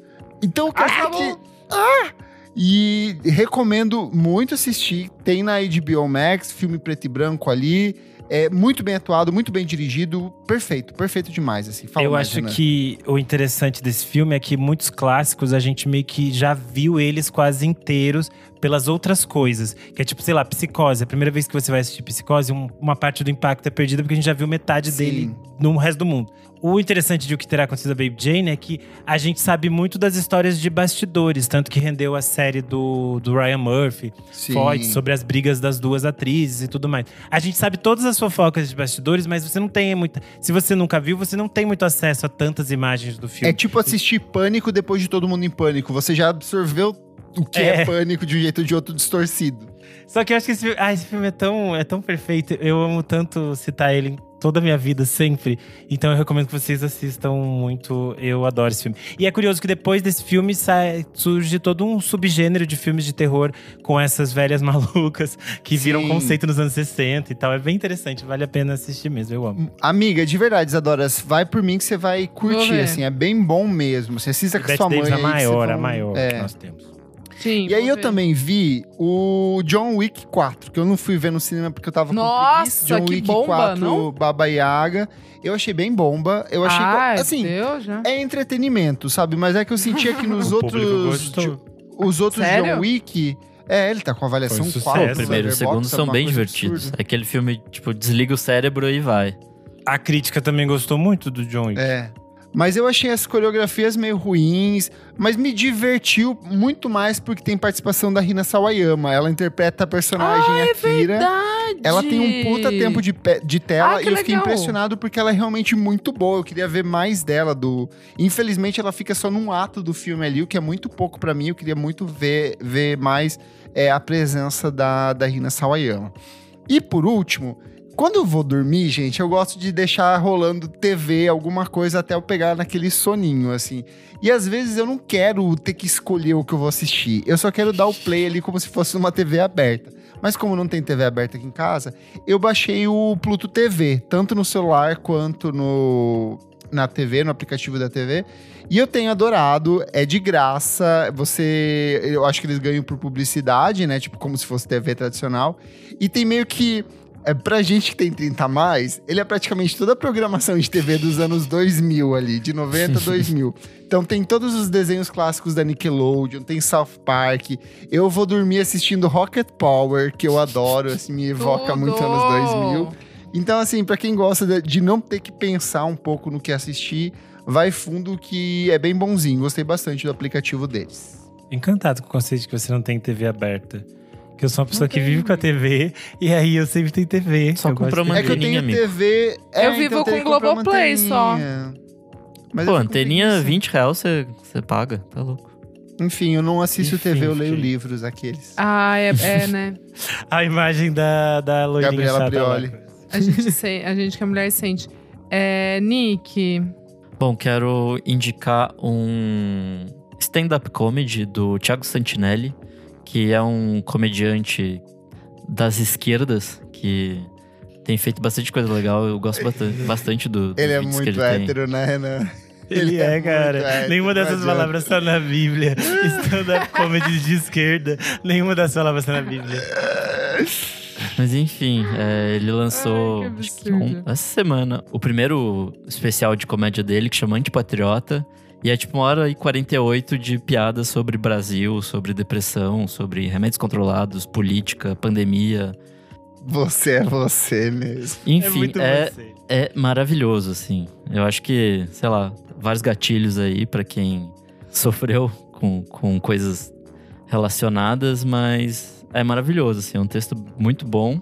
Esse especial do Thiago Santinelli, ele tá lá no YouTube, então você pode ver lá. Ele tem uma aberturinha que faz uma, uma piadota ali com, com Bastardos Inglórios e tem a participação do Jonga e de mais um, de mais alguns humoristas ali, então bem interessante. E vocês, Adora Almeida, eu quero saber o que, que você traz essa semana de dicas, que as suas dicas são sempre excelentes. Ah, mas é excelente mesmo. Vamos lá, gente. Eu vou com um documentário. Eu achei estranho ninguém tocar aqui, mas acho que é porque todo mundo achou que já deu semana passada, né? Mas nessa semana que passou, a Sinead O'Connor faleceu. E Ah. aí, no caso, eu trago o Nothing Compares, que é um documentário lançado ano passado, 2022, sobre a vida dela. É dirigido pela Catherine Ferguson, que é uma irlandesa também. Então, é muito legal ver é, a direção feita por uma mulher. Eu fiquei quase o filme todo meio mal, assim, com uma, uma sensação. Ai, cara, foda, assim, sabe? Eu fiquei meio com nó na garganta, assim, é. Puxado de ver. Eu, eu não sabia da, da história dela. Eu cresci achando que ela era louca, sabe? Aquela coisa de, ai, ela é louca. Sim. E realmente eu caí nessa, assim, eu. É, a Sinead O'Connor é uma cantora que, na minha cabeça, sempre foi tipo, ah, não, mas ela é maluquinha. Muito do, do que pintavam, e realmente, assim, eu era uma criança e aí eu comprei essa ideia. Eu lembro muito de ver o clipe na MTV, né, do Nothing Compares to You. Mas ela é muito mais que isso. A, contro a, a controvérsia lá da, do SNL, né? Que ela rasga a foto do Papa, enfim. Eu tinha meio que Tem esses pontos. mesmo. Eu, eu tinha meio que esses pontos na cabeça, assim, mas nu- nunca tinha é, parado pra entender ou buscar a história dela e o que, que acontece. Achei um texto belíssimo de Renan Guerra no Scream Eu ia falar, eu só não dei a dica essa semana porque eu achei que o Renan ia dar a listinha dele que ele fez pro, pro, Sim. pro Scream Aniel. Foi tanta coisa na endossando. cabeça, gente, É? que eu até esqueci disso. Amigo, mas fala que tem esse texto. no dia que ela morreu, eu fiquei muito. Eu fiquei muito abalado, assim. Toda vez que alguém morre que eu gosto muito, eu me surpreendo muito com o quanto eu gosto dessas pessoas. E eu fiquei, sei lá, tipo, eu tava na sala e o meu amigo chegou na sala e eu falei assim: a Sinéad morreu. E aí eu comecei a chorar e fiquei chorando na sala, assim. Aí eu fiquei ouvindo todos os dias, todas as coisas. Porque ela é uma artista muito, muito importante na minha formação musical. É, esse foi o primeiro texto que eu escrevi para o Screen NL, que foi sobre a, a obra completa da Sinéad O'Connor. É interessante porque no Brasil ela até ela sempre teve essa imagem de ser tipo assim, ah, meio maluca, meio problemática, mas era isso, era tipo curioso. Agora em alguns, alguns países, como nos Estados Unidos, que era um mercado importante para ela nos anos Acabaram 90, com ela. ela foi achincalhada de uma forma violenta. Após o Acabaram, SNL, tipo assim, as pessoas pegam os discos e elas destroem Queimam. na rua. É. Sendo que basicamente ela estava protestando é, contra os abusos sexuais na Igreja Católica, que a Sim. gente sabe que são uma coisa gigantesca Sim. que sempre foram acobertados por diferentes papas. Não, e assim, dois meses depois, ou um mês depois, vai surgir todo o escândalo que foi gigante na época. Então, tipo, ela estava certa o tempo todo. Na Irlanda já estava se falando e era sobre isso que ela estava querendo alertar e ela usou Sim. esse espaço que era importante. E ela produz coisas muito importantes depois disso, nos anos 90, que são geralmente é, ignoradas. E eu acho Sim, muito interessante como ela, ela, consegue. cortada. Como ela tem outros artistas que apoiam ela durante toda a carreira, assim. Então a gente vai ter as colaborações dela com Massive Attack, que são lindas. A gente vai ter ela junto com a Asian Dub Foundation, que também é muito legal. Com o John Grant. Então acho que, acho que a gente vendo o impacto que ela teve para outras artistas mulheres. E a gente viu na última semana, assim, todas elas muito emocionadas. É, Prestando a- homenagens. A Cat Power tá dias postando várias coisas só da Sinéad O'Connor. A Noine gravou um vídeo que dava pra ver que ela tava assim muito abalada. É, eu não quero nem Gente, saber até o como Fiona é. Morrissey deu uma declaração sóbria sobre ela. Eu fiquei. Eu fiquei passado. Jura? Eu não vi. Ele falou pela primeira vez. Em meses ele falou coisas importantes. Esse velho tem empatia ainda? Nossa, Meu que Deus. loucura. Ele falou assim: vocês largaram a mão dela lá atrás e agora É. tá todo mundo querendo prestar condolência quando vocês foram uns pau no cu e queimaram ela a vida inteira. Sim. E ela sofreu muito nos últimos anos, ela realmente sofreu muito com questões de saúde mental, que, com problemas todos de, de, de estrutura mesmo, de, de viver uma vida num universo em que você é meio violentada de todos os lados. Sim, assim, no sim, ano passado sim. ela havia perdido um filho, então acho que foi um momento muito doloroso. Amigo, eu assisti numa lojinha, mas se você quiser, você vem em casa Ah, tá aqui, bom. daí a gente assiste. É, e eu quero deixar também é, de Você comprou Blu-ray, né, amiga? Eu lembro que você ter comprado. Isso, eu comprei Blu-ray. E aí eu vou deixar aqui dois álbuns que são realmente essenciais, que são os dois primeiros, o The Lion Ai, and the tudo. Cobra, de 87. É o meu favorito. Não, é inacreditável esse álbum. E Esse ela álbum é tinha, inacreditável. sei lá, tipo, 20 eu tenho vinil. anos. Eu tenho vinil dele. Cara, Sério? Ah, eu não Eu tenho, tenho. dele, só tenho do segundo. Tudo. Eu Não, paguei, é tipo sei lá, 15 reais, alguma coisa ah, nesse nível, fique assim. tudo! Não, esse álbum é, é bizarro. E aí, assim, todas essas minas que a gente fala hoje em dia, o quanto elas ouviram Sinead O'Connor não tá Tem um, tem um vídeo que resgataram que a Fiona Apple tá vendo um vídeo dela é, da eu Sinéad cantando tipo, Mandinka. amando muito. Ai, é tão lindo. Por isso que eu fiquei Não, preocupado Mandinka como a é a Fiona Apple música. está. Ela deve ter ficado tão triste que nem Sim, deve mesmo.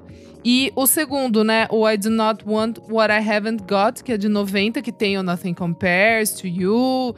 É, tipo, várias músicas lindas, mas eu é, recomendo, se você quiser ouvir uma faixa que eu acho essencial, é Black Boys on the Mopeds, que é inacreditável. Tipo assim, aulas e como essa mulher foi realmente fundamental. Eu tô muito em choque, assim.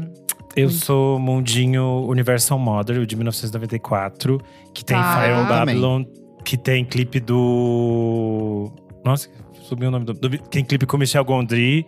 Tem ela gravando, regravando All Apologies do Nirvana, tem várias Eu só não gosto mais desse disco porque eu acho a capa feia. Eu, eu gosto muito da estética dos dois Sim. primeiros, porque é uma foto dela com a mesma fonte na caligrafia.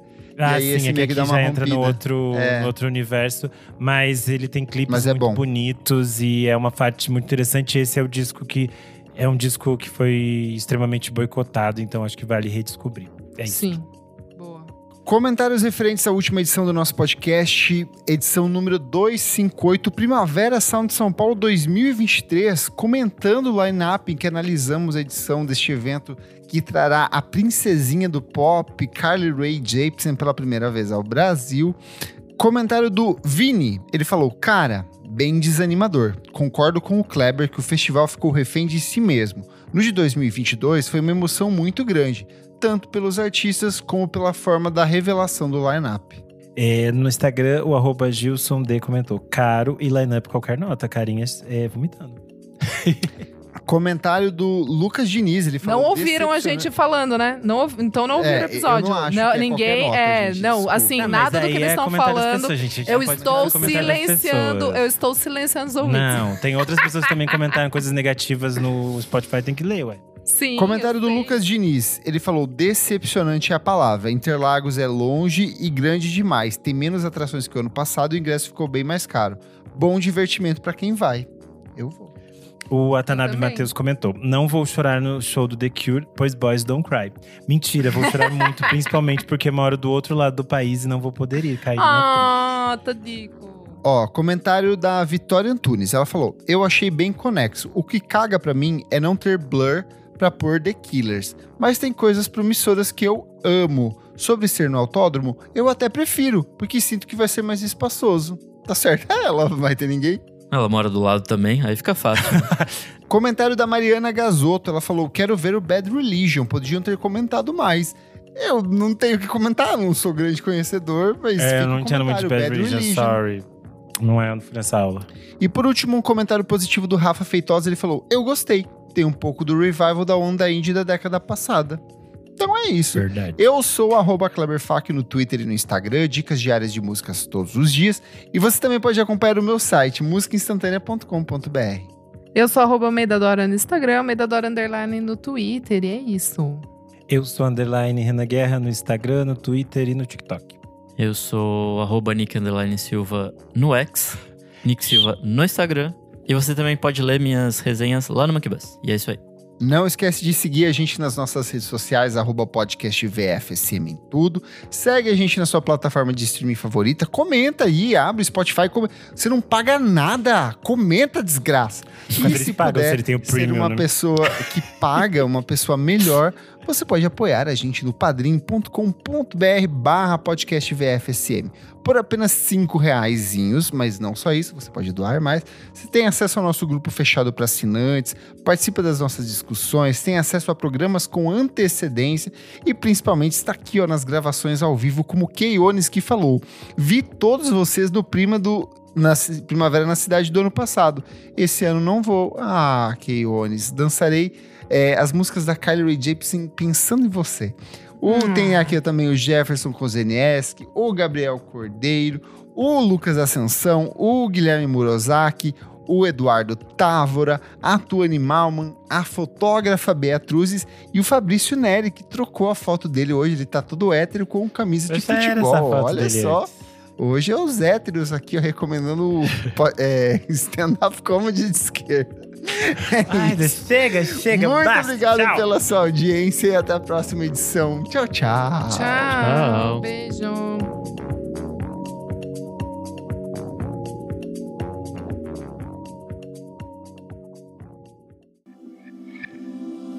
Esse podcast foi editado por Nick Silva.